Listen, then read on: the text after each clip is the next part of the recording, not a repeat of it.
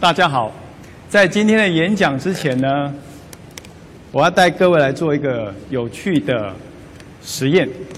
等一下，我会把这个气球戳破。不好意思，刚吃饱饭，哦，有惊吓到各位。那我要戳破第二个，但是呢，这一次在戳破第二个之前呢，啊，麻烦在座的朋友感受一下你现在些许的不安感或者是恐惧感，好，非常真实的感受它心中的那个感觉。好，我们试着不要逃躲那种感觉，尽可能不要把眼睛捂起来或把耳朵捂起来，这样好不好？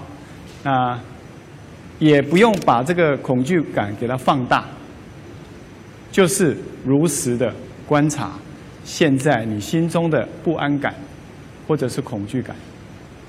OK，好，那我要把第二个戳破，请保持观察你心中的不安感跟恐惧感。好，在座的各位朋友，请问一下。你觉得第二次刺破没有第一次那么的恐惧的，请举手一下。哇，好多人！大家好，我叫张世杰。我今天要来分享的就是这个主题——觉察。啊，觉察是让我们可以定下心来，也可以转动念头的一种力量，而且这个力量来自于我们内在。你们刚刚都做到了。如果这个气球算是人生的一个事件，你们已经让这个事件在你们心中的阴影减少，你在心中已经跨越它了。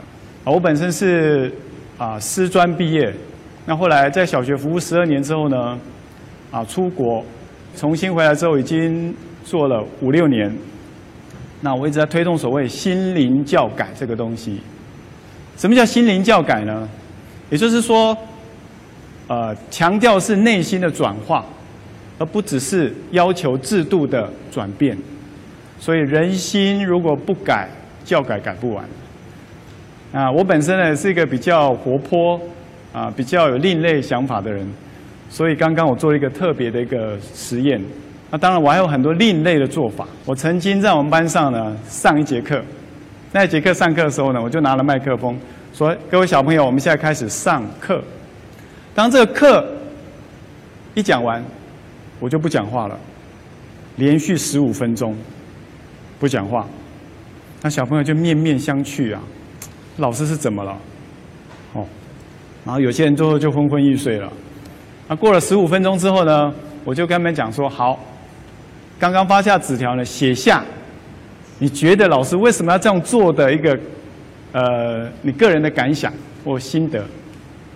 好，那拿来给老师改。啊，当然我非常公平，哦，非常公平，全部给他们零分。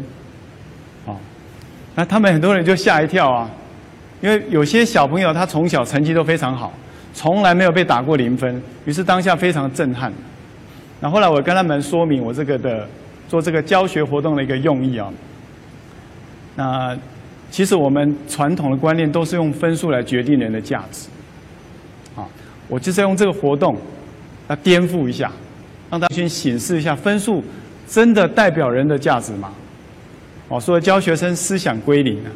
我这个零是归零的意思，并不是把你打零分，是希望你重新归零，然后让你发现你本有的价值。啊，其实我们每个人常常被人家打分数，那个分数并不代表我们真正的价值啊。我们价值还在内在，早就已经圆满具足了。那再来，我又做了一个很特别的活动，啊，这个之前呢，我代表带学生做了一个所谓突破框框的一个呃很特殊的一个活动啊，就是要让他们了解自己的目前最难做到事情是什么。那有些人就说啊，我不敢上台讲话啊，哦，那我不会主动去做那个功课啦，或者说我怕人家讲我缺点啊，点点点点的。那每一个人都有一个很难突破的框框，那我就用觉察带领他们哈突破。那有很多小朋友还蛮不错的，他们就用这个方法把自己的一些很难突破的框框给它突破了。可是呢，有一天有一个小朋友就跟我说：“老师，你叫那个小朋友上去，哦，你你叫叫我们要突破框框，那你自己要是不是要突破框框？你叫我们觉察，你是不是要觉察？刚好那前一个活动就是有一个小朋友，他自愿上台让大家说他的缺点，那我就说好，没问题。老师既然可以教你们突破框框，我也要突破框框。好，今天回去的功课呢，我把学习单交给他们。”回去写老师的缺点，而且写一个具体建议的方案，啊，哦，有些小朋友好像很兴奋啊。平常字没有写的很好看呢，哇，这次写的好端正，我那只有一面而已哦，他一面写完之后翻过来写的满满的，隔隔天呢，我看了哇，一大叠，这一大叠不是作业，是我的罪状啊，我一个个看。我心开始在滴血。我平常对你们那么好，你竟然把我写成这个样子。好人说，男生就说：“老师，你重女轻男。”女生就说：“你重男轻女。”然后我们因为练这个这个体育表演会呢，所以呢，我们美劳课都没有上。好，然后老师你说我们跳舞跳的很很难看，那你自己又跳的多好看啊？不然你跳跳看嘛。哦，那你叫我们觉察，你自己也没有觉察。哦，我看完这些之后，我觉得其实当下觉得有点错愕了。可是我是教觉察情绪的嘛，当然这个对我来讲是小事哈。而且我就是打算让学生，呃，讲一些真话。所以后来我就真的照他们话，大部分都照他们的想法去沟通啊，去改变，然后最后我觉得是双赢的结果。啊，但有些没有办法改变啊，比如说他们作文写那么多，没办法，这是教育局的政策。好，那我为什么做这个活动呢？呃，这是我跟我人生一个很重要的理念有关啊。我觉得无爱无私，无更爱真理。没有一个老师是完美的。好，我一直强调，我不想当什么好老师，我也不想当什么 super 老师，什么 power 老师，什么我不想，我是想当一个真老师。所谓的真老师就是讲真话、听真话、讲真理，所以我喜欢听到小朋友跟我讲真话。好，那另外一个，我也是一个所谓的不完美老师，我不想当完美老师。我常常跟小朋友讲，你可以当好人，但是不要当完人，没有人是完美的。那再来就是说，这个活动之中呢，就是让师生可以有一个。另类的角色互换，啊，达到一种沟通的一个很好的一个结果。所以后来他们小朋友觉得，哎，老师，我觉得你还蛮不错的。还有人会安慰说，老师，你有没有很受伤啊？我还关心我有没有很受伤啊。然后我跟他们说，好，你们觉得老师当然有时候也不能做觉察，因为老师不是完美的，我偶尔也会发脾气啊。他说我跟你们道歉。如果你们这阵子不想学觉察，那我们就学红茶、奶茶、普洱茶也可以嘛，不是吗？啊，他们就笑了。啊，这个还有另外一种的用意，就是说，我觉得人都会被误解，不管你做多少的好事，都会被误解，甚至有时候被重伤。这也是个很很好的练习被人家指正的一个机会。不可能永远都得到赞美。我们都是在掌声嘘声之中走过这一生，所以如果你在当下呢，能够稳住自己的情绪，也许你可以听到很多对你有帮助的一个建议哈。那我另外我觉得这也是很好的一种教师专业成长。通常的教师专业成长就是说找几个伙伴来看你上课，找教授来，然后你演示完之后，他说你的优点缺点。可是真正的教授，我觉得应该是我的三十个小朋友。因为他每天跟我在一起，老师说的缺点历历在目，这时候说的是更真实的，所以他们给我的一些建议呢，我就觉得哇，好棒。虽然有一点刚开始听有点不舒服哈，所以我觉得这个是很棒的一个教师专业成长。好，那后来呢，我又做了一个，不是教学生打电动哦，而是教他们怎么样去克制打电动的这种诱惑，好，不要太沉迷哦。说请他们带电动来学校。好，告诉他们在在打电动之前，让他们静坐一下，做一下觉察。然后在打的过程之中，我提醒他们，你要注意手指碰键盘的这种感觉，这也是一种觉察，触觉的觉察。毕竟碰触键盘，它是一种现实的世界，网络上那个是虚拟世界。好，那这样你就比较容易切换了哈。那后来真的大概在十五分钟、二十分钟之后，有一半的人可以停止。好，也就是说这个方法是有效的，就是我直接让他们去面对诱惑，好，保持适当的清醒力，可以抽离。那有些小朋友就反映说，我这样做这个，啊，这个觉察的练习之后呢，我比较不容易沉迷，我可以停下来。之前我没有做这个，我就很容易一直打下去。好，OK。那这三个活动呢，其实共同的都是要传达。我们有一个力量是来自于内在的，这个内在力量可以帮我们好多好多。好，那讲到这边，大家可能会想了解，那到底老师你讲的这个觉察到底是什么？哈，那觉察呢？这个名称是从西方翻译过来，叫 mindfulness，mindfulness 哈。那有人翻译成正念，好，就正在发生的念头。那有人翻成静观，翻成觉知。那我喜欢用觉察这个字。那所谓的觉察呢，在我的定义就是慢慢轻松的，啊，不带评价的观察着现状。所以我们注意力是在当下，前一秒发生的事情，后一秒发生的事情先不管，我先把此时此刻 here and now 处理好。所以我可以观察此刻我的内在。好，我的呼吸，我的觉受，我的情绪，我也可以观察外面。啊，观察外面现在，比如说有什么声音呢，或者有什么感觉。好，那我我还定了一个名词啊，叫做 PQ。啊，这个 Presence Quotient，我们一般都谈 IQ、EQ，还有 MQ 逆呃道德智商，还有 AQ 逆境智商。那我定了一个名字叫做 PQ。啊，其实就是觉察的意思了哈。好，那平常是怎么做的呢？一般来讲，我就是用呃观呼吸的方法，每天带他们做，啊，在上课前做，然后在呃回家时候，他们做功课前也做。那有时候观察身体的感觉，比如说很最近天气比较热，就观察热的感觉，与热的感觉共处。到底这个觉察对我们教育能够产生什么帮助呢？啊就我这三年做下来，我觉得真的蛮有帮助的。以下是我的一些分享哈。就我观察，目前的小朋友大概有所谓的四步。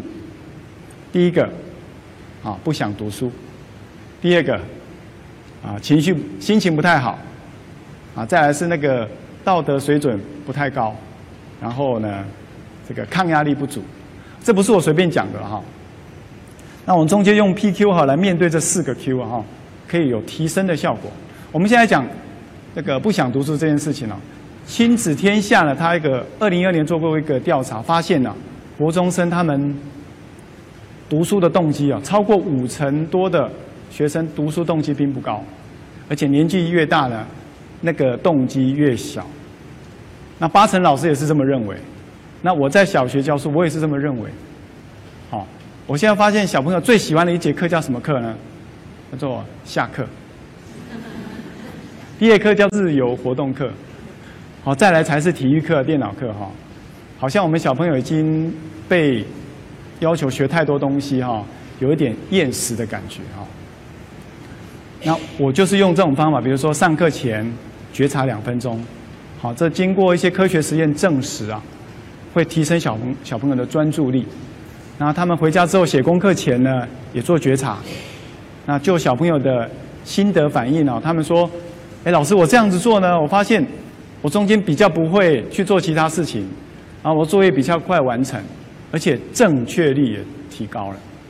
其实这个力量并不是我给他们奖励或惩罚，而是带带领他们去发现的一种内在的一种安定力量。我们再提到情绪方面，好像卡内基有做一个调查，他发现了。现在国内的小朋友啊，有百分之六十九点一啊 percent 的这个青少年并不快乐。其实我也有发现这种情形啊，像有些小朋友呢，呃，我们再来讲以生气方面来讲，我因为教他们觉察，所以他们常常能够在生气的当下，尤其是跟呃同学或者是他的兄弟姐妹要生气的时候，他们比较能够觉察到。我们班上有两个小朋友，这两个小女生呢是死对头，她常常吵架，吵架吵来吵去。啊，当他们吵的时候，我就去处理啊。通常这个时候呢，我都会跟他们讲，我们平常做了一个活动啊，这个活动叫做情绪嬷嬷的轨迹。我们会演一出戏哈，就是说，其实我们常常被情绪操纵，那好像演心理剧一样啊。我我就演那个让他们生气那个生气嬷嬷，就生气吧，生气吧，骂他。哦，然后平常我没有做这个活动，他们知道了哈。那当你一觉察之后，你就会发现哦，我不能被情绪带着走，我还有一点选择能力，零点几秒就是那关键。那他们两个在吵架的时候呢，我就把这个平常我们活动啊，再跟他们讲一下，我现在情绪某某有控制你们哦，那我们来觉察一下。啊，他们还是不停，还是不断的你一句我一句的哈。那我那时候就不讲话了，我说好。你们试着跟老师这样做？我那时候就把我动作放慢。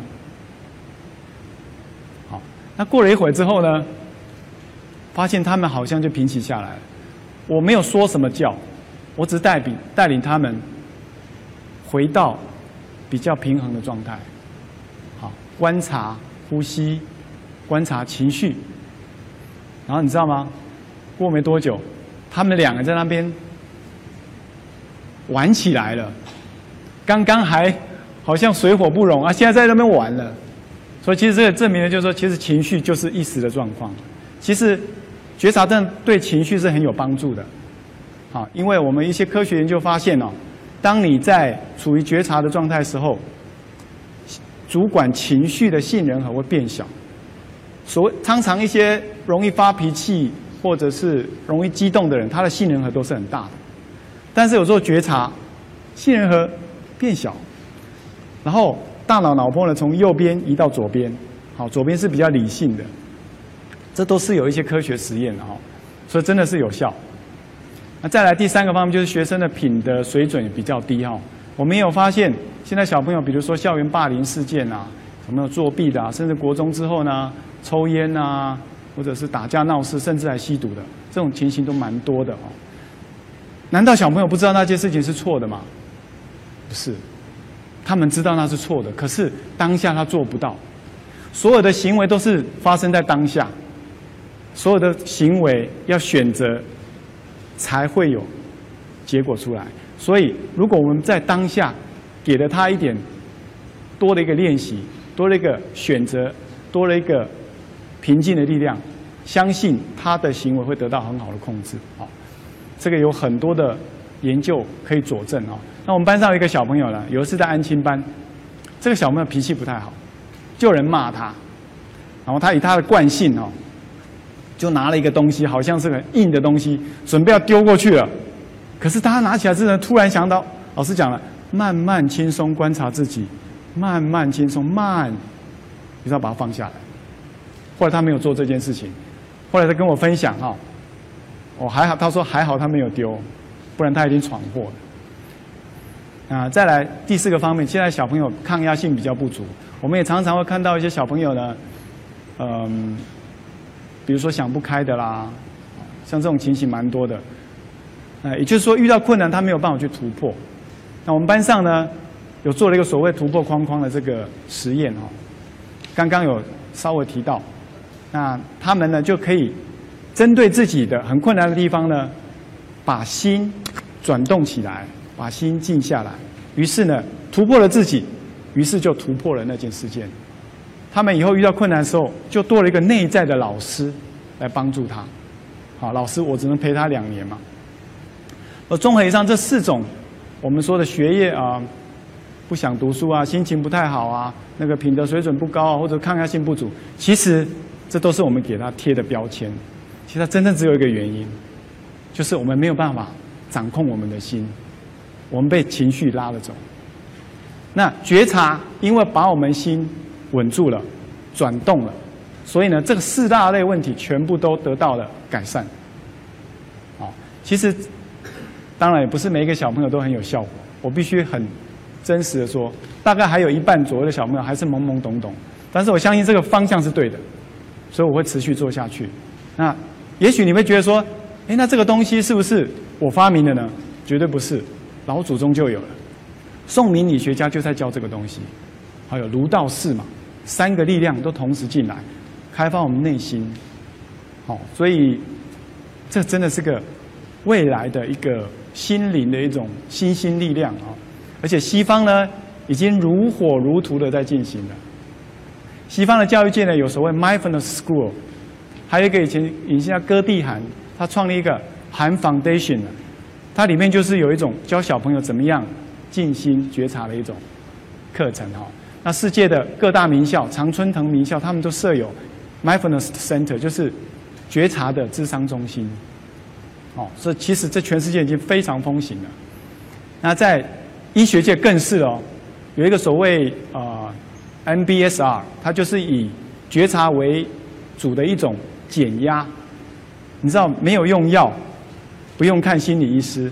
就把很多身体的疾病跟心理的疾病呢缓解，这每年都有几百篇的论文在发表，所以西方现在已经变成一种风潮了。在《Time》杂志呢，它就有提到所谓的这个主题叫做 “Mindfulness Revolution”，觉察的革命，现在已经在翻转我们整个世界，让人们向内找到那个安顿的力量。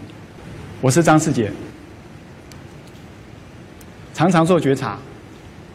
烦恼不找茬，谢谢。